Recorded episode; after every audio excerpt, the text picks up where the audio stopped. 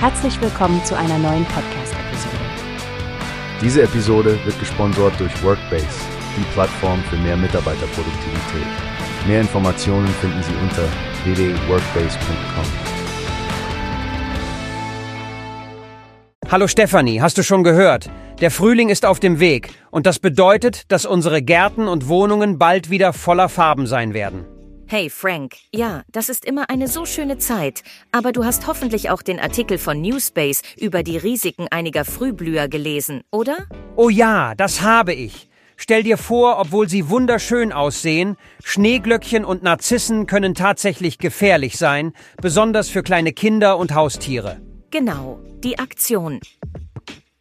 Das sichere Haus hat darauf hingewiesen, dass selbst geringe Mengen giftiger Pflanzenteile schwere Vergiftungen hervorrufen können.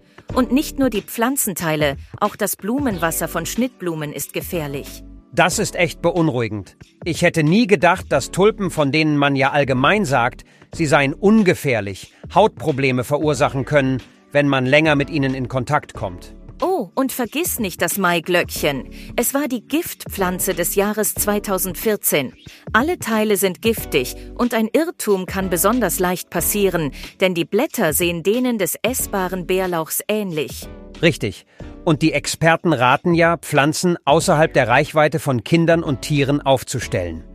Nichtsdestotrotz sollte man als Eltern oder Haustierbesitzer nicht auf das Grün verzichten, sondern sich vor dem Kauf richtig informieren. Ja, die DSH empfiehlt andere Pflanzen wie Kornblumen, Cosmea oder Veilchen für einen kinder- und haustierfreundlichen Garten. Und sie bieten auf ihrer Website eine Giftpflanzendatenbank und Positivliste an, um sich zu informieren. Gute Tipps, Stefanie. Wir sollten auf jeden Fall unsere Hörer ermutigen, die DSH-Website zu besuchen, bevor sie die Gartensaison starten.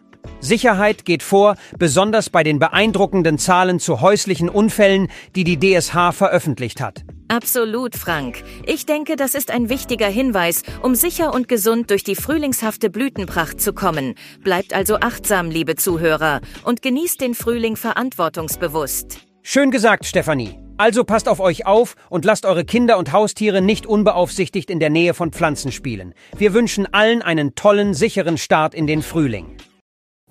Hast du gehört? Es gibt eine Plattform, die wir probieren sollen.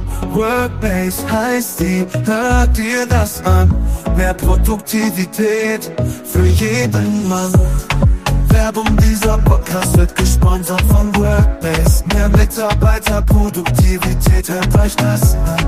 Auf www.workbase.com